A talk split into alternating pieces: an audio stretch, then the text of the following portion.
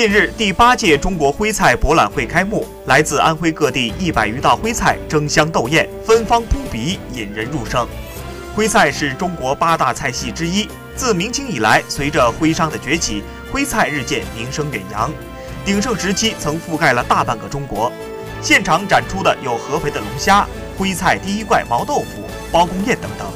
而且一道道美食也经过了特殊的包装，像手捧花小龙虾。包公大人亲自推荐的包公宴，还有各种卡通形态的面点等等，令人垂涎欲滴。